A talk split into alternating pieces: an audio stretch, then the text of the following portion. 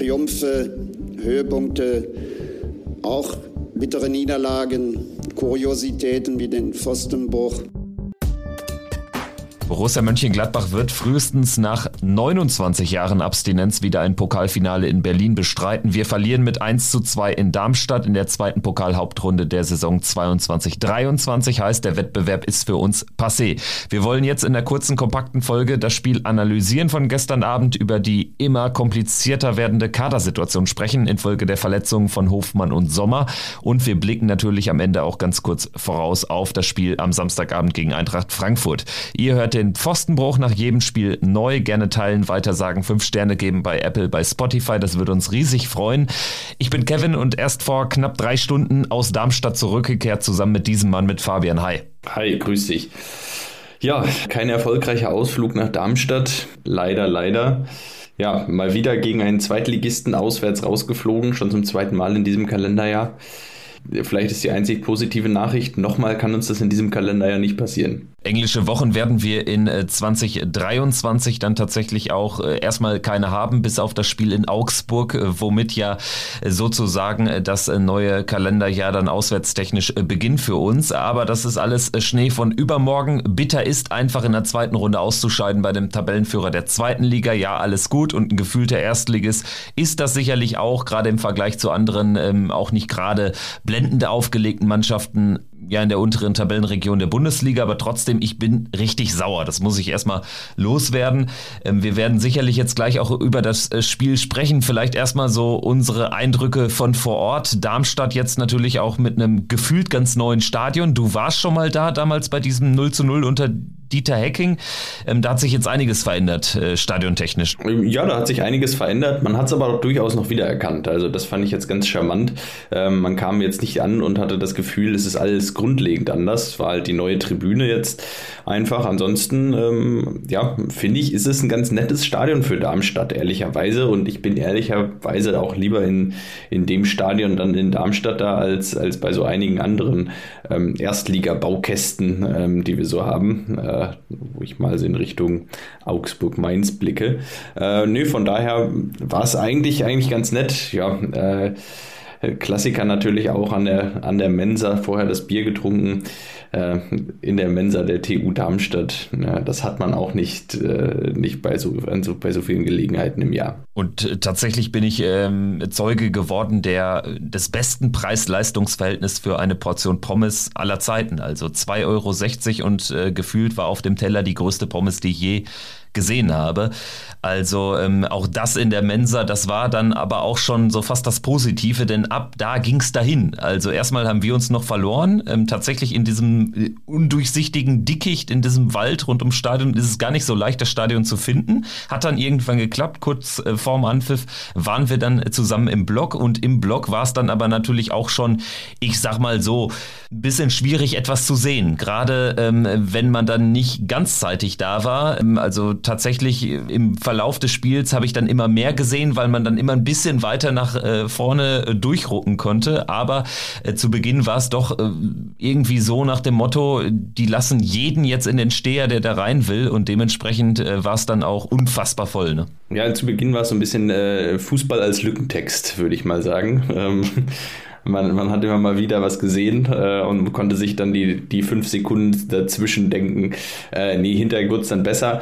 Ja, Stimmung war, fand ich eigentlich ganz gut. Ähm, ja, aber naja, äh, hilft halt am Ende auch alles nichts. Ich finde dann, ähm, ja, hat Borussia ja einfach in der ersten Halbzeit, ohne dass wir jetzt ähm, auch ja, äh, allzu viel gesehen haben in den ersten 15, 20 Minuten, aber was man schon erkannt hat, war, äh, dass sich das Geschehen doch durchaus äh, leider in der falschen Hälfte vermehrt abspielt und dass Borussia da auch zu wenig Zugriff auf das Spiel hatte. Also das war ja in Wolfsburg schon so ein bisschen als Problem am Ende ausgemacht worden, dass natürlich äh, wir Wolfsburg auch entgegengekommen sind, weil wir gar keine richtig langen Ballbesitzphasen, die für uns ja typisch sind, unter Daniel Farke ins äh, Spiel bekommen haben. Und das war jetzt in Darmstadt auch so. Und das gibt mir dann schon äh, zu denken. Also gerade wenn du jetzt so die ersten 20 Minuten vielleicht ähm, ansprichst und darauf abzielst, in der Phase hatten wir gar keine Ruhe, Ruhephasen. Also das war ja unfassbar fahrig und tatsächlich tatsächlich spielte sich das Geschehen ja eher bei uns in der, in der eigenen Hälfte ab und nach vorne ging da erst recht wenig. Ähm, Farke hat jetzt tatsächlich zweimal gewechselt. Das war dann auch das höchste der Gefühle, was wir in der letzten Folge schon angekündigt haben, mit Luca Netz für Rami Benzebaini und mit Nathan Ngumu für Lars Stindl. Dadurch Hofmann auf die Stindl-Position ähm, hinter äh, Tyram gerutscht und Ngumu über rechts. Ähm, wie hast du erstmal vielleicht die beiden Kandidaten ja in der ersten Halbzeit gesehen? Ehrlicherweise, ich kann, ich kann gar nicht, gar nicht allzu viel sagen. Ähm, hat Hofmann wirklich auf der, hat Hofmann wirklich auf der 10 gespielt oder war Player auf der 10? Ähm, ich habe es jetzt nicht mehr ganz genau im Kopf. Man, von dem, was ich gesehen habe, äh, hätte ich fast gesagt, dass das Player eher auf der 10 war. Äh, man verzeihe uns, dass wir, dass wir jetzt nicht so viel von dem Spiel analysiert haben, vor allem von dem, was sich ähm, vorm Darmstädter Tor abgespielt äh, hat. Äh, alles, was so vorm eigenen Tor war, das haben wir noch ganz gut verfolgen können. Sobald es dann in die gegnerische Hälfte ging, ähm, also auf das Tor von, von Darmstadt zu, ähm, da hat man aus unserem, von unserem Platz aus noch relativ wenig wenig gesehen, in der zweiten Halbzeit dann eben deutlich besser. Ähm, leider, da ist ja dann äh, nur das Tor und da ist noch das Tor von Darmstadt auf die andere Seite gefallen. Ähm, ehrlicherweise muss ich sagen, wir haben ja darüber gesprochen, nur die zwei Veränderungen hatte sich angedeutet, äh, war jetzt so, um ja, ähm, mir ist jetzt ehrlicherweise in der ersten Halbzeit vor allem niemand auch dann ansonsten jetzt irgendwie besonders positiv oder negativ aufgefallen. Ich weiß nicht, wie es dir ging. Ich fand tatsächlich Ngumu über die gesamten 90 Minuten relativ aktiv. Also er hatte halt Szenen drin, wo ich sage, das geht uns natürlich oder ging uns in den vergangenen Jahren komplett ab. Also diese Schnelligkeit fand ich punktuell echt beeindruckend. Dann allerdings, sobald der Ball mit im Spiel war, oder an seinem Fuß, dann ging es irgendwie dahin. Dann wurde der Ball völlig blind reingespielt, mehrfach. Das gab es auch in der ersten Phase, in der ersten Halbzeit schon, so die ein oder andere Situation. Also das ähm, fiel mir schon auf. Also in Gumu war ziemlich aktiv, aber am Ende sehr unglücklich. Und ansonsten würde ich dir aber beipflichten, so richtig hervorgestochen hat niemand. Sicherlich unsere, unsere Innenverteidigung sieht bei 0-1 einfach schlecht aus auch. Wobei auch da dann am Ende für Marvin Friedrich und Nico Elvedi wahrscheinlich nur noch wenig zu retten war, ne? weil da ging schon so viel schief in der ganzen Situation. Und am Ende lässt er dich einfach herspielen, was natürlich unfassbar bitter ist in der Situation. Auch ähm, Pokalspiel, wo es einfach nur darum geht, weiterzukommen und dann äh, fängst du direkt völlig indiskutabel an in diesem Spiel und das ist wirklich das, was mich auch sauer macht, auch einen Tag später noch. Ja, klar. Ähm, vor allem, weil äh, letzte Woche in der Zeitung stand, was passieren wird. Ähm, und das ist ja halt so ein bisschen, so ein bisschen das, was bitter ist. Natürlich, ähm, was man auch erwähnen muss, sind natürlich dann auch die beiden Verletzungen. Äh, vor allem die von Sommer, die ja relativ früh war. Das ist natürlich auch immer so ein kleiner so ein kleiner Schockmoment dann auch für die Mannschaft, aber ähm, trotzdem muss man das auch einfach besser wegstecken und die erste Halbzeit ja, ähm, du hast einen Gumu angesprochen. Ich fand einen Gumu, ähm, das Problem war, war gar nicht, sobald er, wenn er den Ball noch am Fuß hatte, war eigentlich noch alles gut. Ähm, das fand ich überraschend, überraschend gut noch. Äh, das Problem waren einfach dann wirklich, wie du es ja auch angedeutet hast, die, die Pässe und Hereingaben, die einfach oft zu ungenau waren, äh, die einfach nicht, nicht so kamen, wie sie hätten kommen müssen. Äh, eine Situation in der zweiten Halbzeit nur im Kopf, wo er, äh, wo er eigentlich gut gut äh, durchkommt, bis fast bis zur Grundlinie, dann die Hereingabe irgendwo genau zwischen Stindel und Tyram oder so landet und ähm, ähm, letztlich, letztlich die, die Angriffssituation dann komplett verpufft. Ja, unterm Strich würde ich sagen, ist das einfach ein, unglaublich bitterer äh, Auftakt gewesen. Ähm, dass du ja mal wieder, mal wieder irgendwie den, den Auftakt des Spiels verschlafen hast. Ich meine, letzte Saison haben wir sehr oft darüber gesprochen, dass Borussia äh, die letzten 20 Minuten eines Spiels verschlafen hat und jetzt in letzter Zeit äh, ist es sehr, sehr oft der Auftakt des Spiels und das ist schon, schon ein gewisses Muster, was sich erkennen lässt. Ähm, und meistens sind die Spiele die etwas besseren, wo sie wirklich von der ersten Minute an, oh Überraschung, ähm, auch voll da sind. Ähm, und das war gestern leider mal wieder nicht der Fall.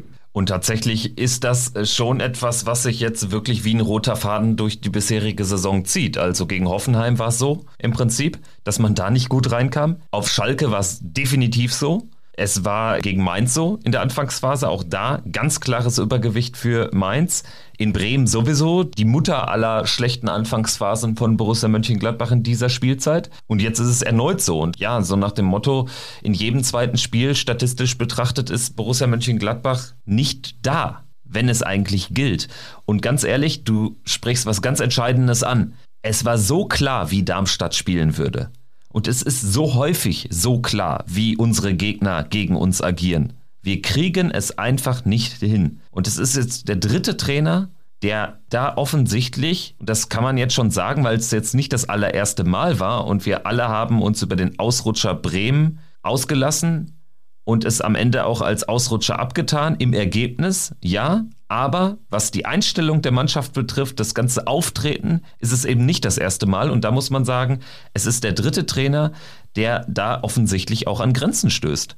Und das ist das, was mich so kirre macht, weil du es eigentlich fußballerisch sowieso drauf hast, aber wenn da dann die entscheidenden 5% fehlen, dann geht es halt so aus, wie es hier häufig ausgeht. Und ich meine, jetzt haben wir schon neun Tage nach dem tollen Derby-Sieg in Köln jegliche Derby-Sieg-Euphorie verpuffen lassen. Das ist doch unfassbar unbefriedigend. Ja, total. Vor allem, weil ich finde, dass du, ähm, man hat diese zweite Halb, diese erste Halbzeit verschlafen, kommt in die zweite Halbzeit rein und das, das Positive, das man ja dann wieder mitnehmen muss, ist, du startest ja super in die zweite Halbzeit. Also besser kann es ja kaum laufen. Du machst direkt den Ausgleich und aus meiner Sicht war man dann deutlich besser im Spiel, hat Darmstadt dann etwas äh, mehr den Schneid abgekauft, hat Darmstadt ein bisschen mehr laufen lassen.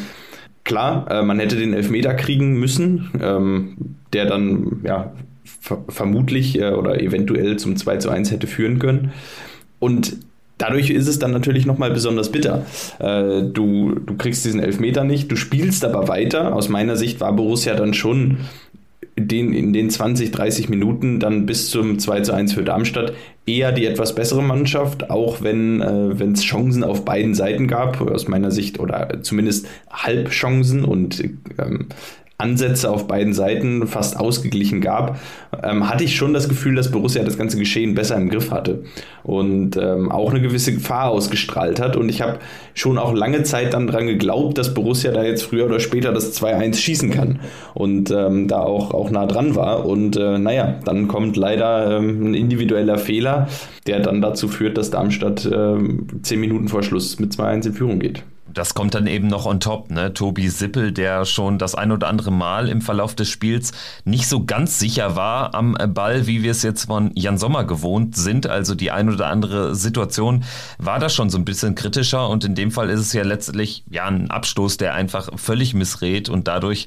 äh, wird dann eben Seidel auch relativ schnell in Szene gesetzt und dann sieht natürlich Nico Elvedi da auch alt aus, beziehungsweise hat es dann auch in der Situation echt schwer. Und da war mir dann aber auch klar, also jetzt brauchen wir schon mittelschweres Fußballwunder, denn die von uns häufig kritisierte Lucky Punch Qualität, die nicht vorhandene, die hat sich jetzt erneut gezeigt, auch wenn wir ja sogar noch eine Top-Chance hatten in Person von Patrick Herrmann.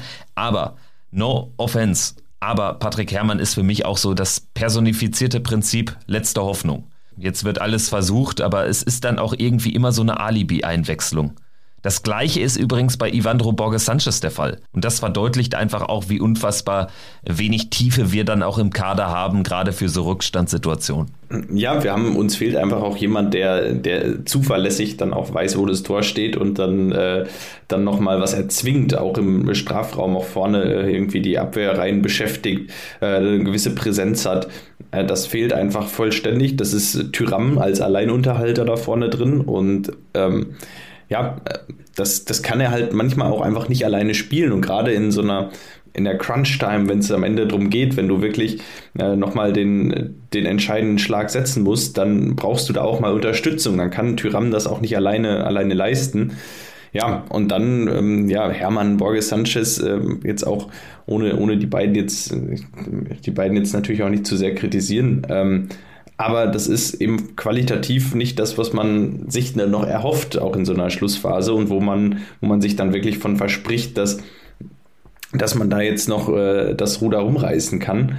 Und ja, ähm, Patrick Herrmann hatte dann aber, und er hätte sich ähm, ja beinahe schon ein frühes Geschenk zu seinem bald bevorstehenden 400. Pflichtspiel für Borussia gemacht. Ähm, sein nächster Einsatz ist sein 400. Pflichtspiel für Borussia. Äh, Finde ich übrigens eine, eine Wahnsinnsmarke. Äh, reiht sich damit ein in, in eine Reihe absoluter Legenden Borussias und ähm, für mich eine, eine schon eine bedeutende Schallmauer auch, diese 400 Spiele.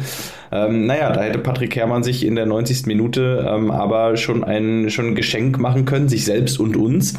Und ich bin davon überzeugt, hätte man da das 2 zu 2 gemacht, noch kurz vor Schluss, dann wären wir da auch am Ende ähm, noch als Sieger vom Platz gegangen. Ich glaube, wir waren dann auch eher dran, aber äh, ja, Patrick Herrmann, super Annahme, ähm, Ball klasse runtergeholt und dann ja, fehlt es leider im Abschluss und äh, so war dann auch relativ schnell klar danach, das war wohl die letzte und die entscheidende Aktion, das war die große Chance zum Ausgleich. Technisch 1A, äh, was Hermann da erstmal fabriziert in Sachen Ballannahme, aber dann ist eben der Abschluss so ein bisschen blind einfach nach vorne Richtung Tor geschossen und das geht dann auch selten gut und in dem Fall eben auch nicht. Es war die letzte Chance. Am Ende gewinnt Darmstadt dieses Spiel 2 zu 1 und über eine Szene haben wir jetzt noch gar nicht gesprochen. Eine Situation rund ja, drei, vier, fünf Minuten nach dem Ausgleich, wo wir in unserer besten Phase einfach waren im gesamten Spielverlauf und wo Markus Thuram dann über außen in den Strafraum eindringt und aber mal deutlich klarer gelegt wird als in Wolfsburg, wo er eher vom, vom Tor ja wegzog.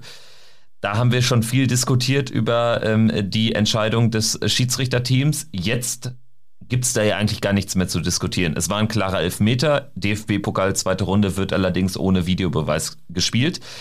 Ich sage auch, dass ich trotzdem irgendwie damit besser klarkomme, als wenn da jetzt noch ein Videoschiedsrichter in Köln sitzt und der dann irgendwelche Szenen dann sich nochmal anschaut, weil im gesamten Spiel, muss ich sagen, ist es eine Wohltat, dass es den VAR nicht gibt. Jetzt in der Situation wissen wir aber natürlich auch, hätte es den VAR gegeben, wäre dieser Elfmeter gegeben worden, weil da gibt es ja keine zwei Meinungen, da gibt es auch keinen Spielraum. Ich würde es eher mit Manuel Gräfe halten, der jetzt bei Twitter auch geschrieben hat, dass es einfach ein Qualitätsproblem ist in der deutschen Schiedsrichterei und das ist auch nicht mehr wegzudiskutieren, in meinen Augen. Ja, das war ein Elfmeter, Punkt. Äh, den gab es nicht und äh, ja, das ist bitter. Äh, das ist bitter. Das hat dann im Spielverlauf, wie eben angesprochen, dazu geführt, dass du nicht ein 2-1 in Führung gehst. Das sind Kleinigkeiten und äh, ja, wir, wir sagen es immer wieder in der Bundesliga. Es entscheiden Kleinigkeiten, es entscheidet das Matchglück auch. Und äh, das ist gegen den Tabellenführer der zweiten Liga mit Sicherheit nicht anders an so einem Pokalabend, an so einer Pokalnacht. Ähm, da entscheiden Kleinigkeiten und die Kleinigkeiten waren eben, es sind drei, vier Schiedsrichterentscheidungen mit Sicherheit nicht für uns gepfiffen worden und die Kleinigkeit ist, du hast 30 Minuten verschlafen und äh, bist dann erstmal einem 1-0 hinterhergelaufen. Und das waren gestern die, die kleinen, kleinen, aber feinen Unterschiede, die dazu geführt haben, dass man, dass man da rausfliegt. Und ähm, ja, ähm, da, da fehlt nicht viel, aber es fehlt dann ein bisschen was. Wie fällt denn dein Fazit aus? Also, wenn man jetzt eben zum wiederholten Male eine Anfangsphase verschläft, fast eine gesamte erste Halbzeit verschläft zum wiederholten Male, dann muss man doch irgendwann auch über eine Mentalitätsfrage diskutieren dürfen, oder? Also viele wollen das nicht, verschließen sich dem und für viele ist vielleicht dieses Wort Mentalität auch ein rotes Tuch, aber ganz ehrlich, rein plakativ ausgedrückt ist es doch genau das, über was wir hier diskutieren. Wenn die immer gleiche Mannschaft unter verschiedenen Trainern es wiederholt nicht schafft, Charakter zu zeigen und gegen diese Art von Gegner einfach dagegen zu halten. Sich da ein bisschen anzupassen, auch mal irgendwie den Schlappen reinzulegen und tatsächlich den mitgereisten Fans signalisiert, ja, wir haben verstanden, wir müssen jetzt hier erstmal den Fight annehmen und können dann irgendwie den Gegner müde spielen. Ja, das ist was, da sprechen wir seit drei Jahren drüber. äh, gefühlt hat sich da, hat sich da nicht viel verändert.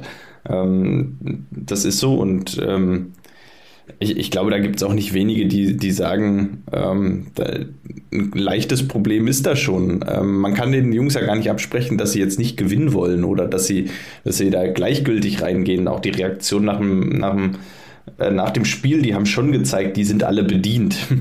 ähm, das heißt, ich, ich will den da, äh, ähm, ohne da jetzt jemandem wirklich zu nahe treten zu wollen, aber ähm, von Sekunde an eins, von, von Sekunde eins an, äh, zu brennen und bereit zu sein und ähm, auch einen Kampf anzunehmen, ist eben eine Qualität, die, die der Mannschaft momentan leider etwas abhanden geht. Und ähm, wie gesagt, das ist, kein, das ist keine Kritik daran, dass man, dass man nicht gewinnen will oder dass man, dass man äh, lustlos spielt, überhaupt nicht, sondern es ist einfach ähm, ein winziger Hauch, der fehlt. Und gerade zu Beginn eines Spiels, ähm, zu Beginn eines Spiels auch ein Zeichen zu setzen, ähm, das hat Lars Stindl gegen Köln gemacht.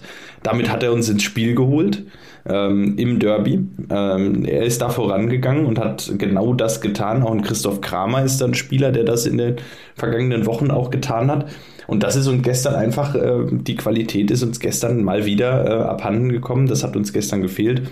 Und das war ähm, am Ende ja ein kleines Mentalitätsproblem. Wenn wir jetzt ähm, am Ende mal auf Frankfurt vorausblicken, das äh, Spiel steht ja jetzt am Samstagabend schon an, 18.30 Frankfurt jetzt eine Mannschaft, die durch den Pokal äh, souverän durchgekommen ist, allerdings auch bei einem Fünftligisten bei den Stuttgarter Kickers äh, gespielt hat. Davor schlägt man Leverkusen 5 zu 1, ansonsten äh, sehr viel auch äh, drin bei der Eintracht in dieser Spielzeit. Man äh, bringt es fertig, 3 zu 0 in Bochum zu verlieren, hat aber ansonsten auch in der Champions League mitunter für das ein oder andere gute Spiel Spiel gesorgt, zum Beispiel gegen die Spurs zu Hause oder in Marseille der 1 zu 0 Sieg. Was erwartest du jetzt von dem Samstag? Ich meine, aus Borussia-Perspektive stellt sich die Mannschaft durch die Verletzung von Sommer und Hofmann, deren WM-Chancen immer noch intakt sind. Ich denke, das kann man nach den heutigen Diagnosen sagen, aber ähm, die erstmal natürlich bis zu dieser langen WM-Pause keine Rolle mehr im Borussia-Team spielen werden. Was bedeutet das letztendlich für, für Borussia und wie gehst du jetzt in dieses Spiel gegen Frankfurt mit eben einer Borussia, dessen Team sich sowas von alleine aufstellt. Ja, vielleicht ist auch das, ist auch das, wir haben gerade über Mentalität gesprochen, vielleicht ist es gar nicht zwingend die Mentalität, so ein bisschen Einstellung, weil momentan fehlt natürlich komplett der Konkurrenzkampf. Äh, einem Tikus Tyram, den, äh, der, der weiß, dass er, dass er von Anfang an spielt. Immer, jedes Spiel, jede Woche. Er ist konkurrenzlos.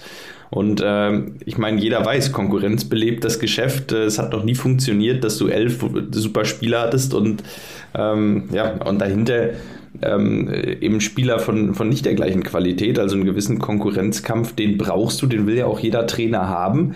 Das ist ja auch ganz klar. Und ähm, Fakt ist, für das Spiel gegen Frankfurt wird es diesen Konkurrenzkampf nicht geben, weil die Mannschaft sich wieder äh, zu 100 Prozent von selbst aufstellt. Äh, ich glaube, Daniel Farke braucht überhaupt keine, der braucht überhaupt keine Rede halten vom Team. Ähm, und jeder weiß, wer spielt. Und das, ähm, das macht mir ein bisschen Sorgen. Äh, es macht mir deshalb auch Sorgen, weil wir auch wieder wissen, die Qualität, die von der Bank dann auch reinkommt, wenn es mal nicht so läuft, wenn es knapp ist, wenn es eng ist, wenn man vielleicht knapp zurückliegt, die ist nicht so, wie man sie sich wünschen würde. Und ähm, ja, das lässt einen auf jeden Fall so mit gemischten Gefühlen auf, auf das Spiel blicken, weil man weiß, es ist alles möglich. Ähm, also Hoffnung, dass Borussia das Spiel gewinnt, habe ich definitiv. Aber ich gehe jetzt nicht mit einem uneingeschränkt super Gefühl da rein. Klar, Hoffnung habe ich auch. Dafür sind auch noch sieben, acht Startelf-Spiele einfach zu gut, um da irgendwie hoffnungslos zu sein. Es ist nur wie du sagst, von der Bank ist nichts da und ich würde sogar noch weitergehen. Es gibt keine Bundesliga-Qualität offensiv auf der Bank. Und die gibt es auch, oder die gab es auch jetzt vor der Verletzung von Hofmann eigentlich nur mit Abstrichen bei Ngumu, wo man ja sagen muss, wenn man einen für 8 Millionen aus Frankreich holt, dann erwartet man sich schon was von dem. Vielleicht nicht in der ersten Saison, aber langfristig schon. Und ich muss sagen, er hat mich jetzt äh, schon auch mit Abstand am meisten überzeugt durch diesen ersten langen Einsatz in der Startelf in Darmstadt. Danach kommt Borges Sanchez und Hermann ist, glaube ich, dann in der Hierarchie sogar noch ganz hinten dran.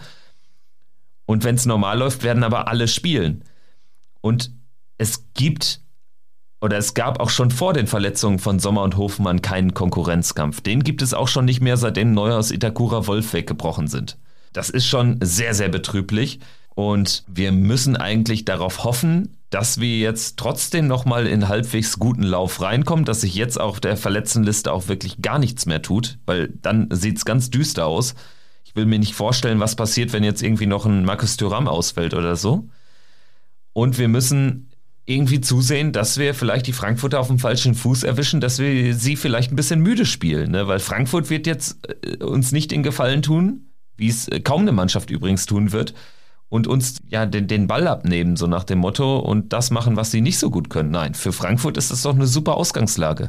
Die können sich mal ganz entspannt anschauen, wie es bei uns läuft und wissen auch, dass wir defensiv aktuell nicht gerade sattelfest sind, wenn irgendwie äh, wir ins äh, schnelle Umschaltspiel des Gegners rutschen. Also dementsprechend schwieriges Duell. Ich hoffe einfach, dass wir da möglichst gut durchkommen.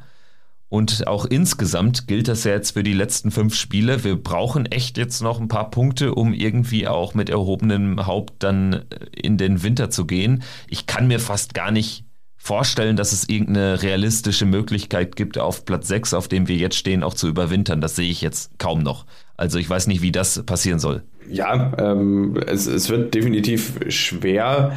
Äh, in, jetzt werden wir wieder angeklagt äh, als die ganz großen Pessimisten. Ähm, Nein, äh, aber Fakt ist, wir haben wir haben es immer angesprochen, der Kader ist dünn.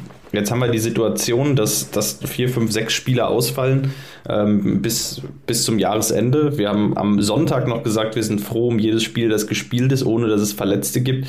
Jetzt sind mit Hofmann und Sommer noch zwei ganz wichtige Spieler dazugekommen. Und deshalb muss man sagen, jetzt ab, jetzt gilt.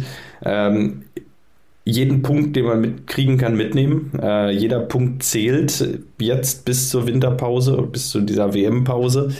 Ähm, ja, alles reinwerfen in jedes einzelne Spiel und äh, ich hoffe, dass äh, das Trainerteam es schafft, die Mannschaft so anzuzünden, dass sie auch in den kommenden Spielen immer schon von Minute 1 an da sind. Und die Aufstellung am Samstag Sippel im Tor für Sommer, logisch. Und ansonsten Gumu bleibt in der Startelf. Jetzt dann allerdings für Jonas Hofmann. Da gehst du mit. Ja. So sieht's aus. Also Borussia Mönchengladbach gegen Eintracht Frankfurt Samstag 18.30 Uhr. Wir hoffen, dass Borussia sich da von einer ganz anderen Seite präsentiert und endlich auch mal gut in eine Partie reinkommt. Das passiert viel zu selten in dieser Spielzeit. Wir werden drüber sprechen, über das Spiel und den Spielverlauf am Samstag. Dann in unserer nächsten Folge. Sicherlich dann auch wieder in größerer Besetzung. Hat mich trotzdem gefreut, hier nochmal jetzt Darmstadt zu rekapitulieren, auch wenn es nicht schön war. Fabian, äh, dann bis nächstes Mal. Und ich hoffe, wir haben ein bisschen was, worüber wir uns freuen können. Yes. Bis dann. Macht's gut. Ciao, ciao. Ciao. Triumphe, Höhepunkte, auch bittere Niederlagen, Kuriositäten wie den Pfostenbruch.